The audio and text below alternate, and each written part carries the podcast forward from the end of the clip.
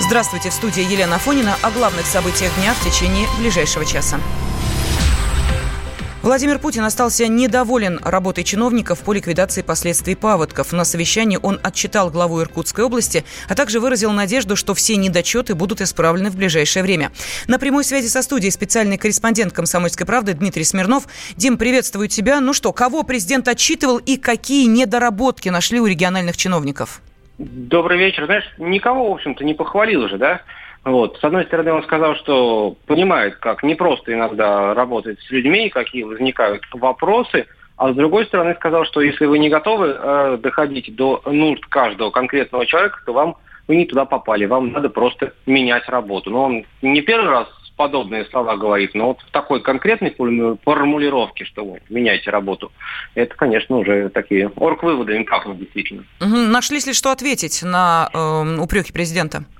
Ну, ты знаешь, поскольку разговор шел конкретный, Путин сразу сказал, что мне не нужно, что там должно быть сделано, что будет сделано. Вы говорите про конкретных людей, про конкретные случаи. Поэтому про это, в принципе, и говорили. Единственное, что там вот первый доклад э, вице-премьера Виталия Мутко, который курирует вообще все целиком, всю правительственную комиссию, которая занимается восстановлением Иркутской области, Дальнего Востока после паводка, вот он был более общий. А дальше говорили уже про конкретные случаи, и Путин он тоже просил, он же говорил, вот давайте разберемся с э, тем, как вот будет э, пострадавшие регионы будут проходить осенне-зимний сезон, отопительный этот период, что там вот с отоплением, расскажите мне, что будет со школами, что, э, где будут жить люди, которые вот сейчас не успели им построить, там 500 домов, 500 квартир должны были дать, э, и не, не успели построить, потому что вода поздно ушла оттуда. Где они будут жить? Где вот они проведут зиму, поскольку понятно, что вы уже ничего не построите. Вот из этих конкретных вот э, вопросов и состояло большое совещание, но, по-моему, было шестое или седьмое даже по счету, да, по Иркутской области. Спасибо. На прямой связи со студией был специальный корреспондент э, «Комсомольской правды» Дмитрий Смирнов. Наводнение в Иркутской области, которое произошло в конце июня, унесло жизни 25 человек, шестеро пропали без вести.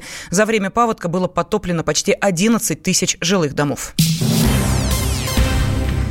Авиакомпания «Сибирь» получила разрешение на полеты в Грузию. Это следует из приказа Росавиации. При этом в ведомстве подчеркнули, что речи о возобновлении авиасообщения не идет. Перевозчики продлевают допуск, чтобы в случае снятия ограничений на полеты открыть рейсы без замедления, сообщили в Росавиации, передает ТАСС. В документе указано, что «Сибирь» сможет выполнять до семи рейсов в неделю из Москвы в Кутаиси. Экс-спикер парламента Грузии, лидер оппозиционной партии «Единая Грузия. Демократическое движение» Нино Бурджанадзе рассказала радио «Комсомольская правда», что это разрешение – первый шаг на пути к восстановлению авиасообщения между странами. Я на прошлой неделе была в Москве и э, очень активно объясняла всем нашим э, коллегам и представителям э, России, что очень важно, чтобы авиасообщения были восстановлены. Это важно не только для грузинской экономики, но это важно также для улучшения российско-грузинских отношений, потому что приезд туристов, прямые авиасообщения, они создают серьезные основания для отношений между людьми. Это играло только позитивную роль. Я была очень рада, увидев и в Совете Федерации, и в Государственной Думе, и а, в администрации президента понимание того, что, да, действительно, восстановление авиасообщений это действительно а, нужно, и нужно заниматься этим вопросом. Так что а, я, честно говоря, уже думала о том, что, да, в России есть реальная готовность к тому, чтобы этот шаг был сделан. Я сейчас еще раз дополнительно увидела, что первый шаг, опять же, сделала российская сторона. И я уверена, что если будет адекватная реакция со стороны грузинских властей, авиасообщения будут восстановлены полностью.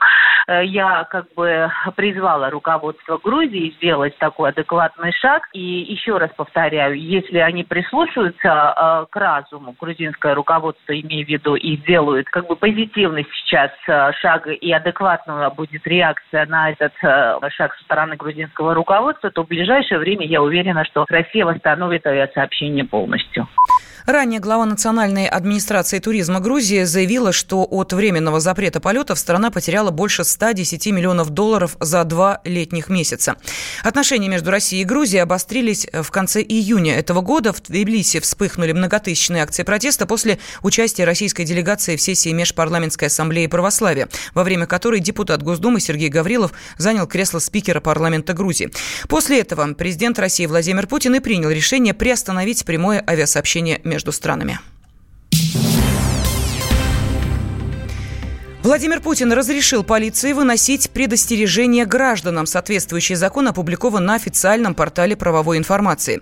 Председатель экспертного совета по безопасности и взаимоотношениям граждан с правоохранительными ведомствами Антон Цветков считает, что нововведение поможет в профилактике правонарушений была техническая, с моей точки зрения, просто недоработка в законе о полиции, где не было предусмотрено такое понятие, как предостережение. Я считаю, что это было устранено, и это одна из норм по профилактике правонарушений, преступлений. Работа на опережение – это одна из основных функций э, МВД. И в тех случаях, когда гражданин нарушает закон, но можно не привлекать его к ответственности, всего лишь предупредив но в то же время официально закрепив это предупреждение, чтобы если человек нарушил в следующий раз, уже можно было с него строже спросить, я считаю, что это очень разумно. По идее, это должно быть документально.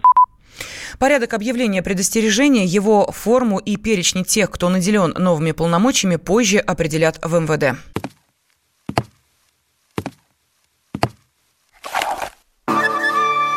Это была тяжелая неделя. Хороший. Ребята, давайте жить дружно. Плохой.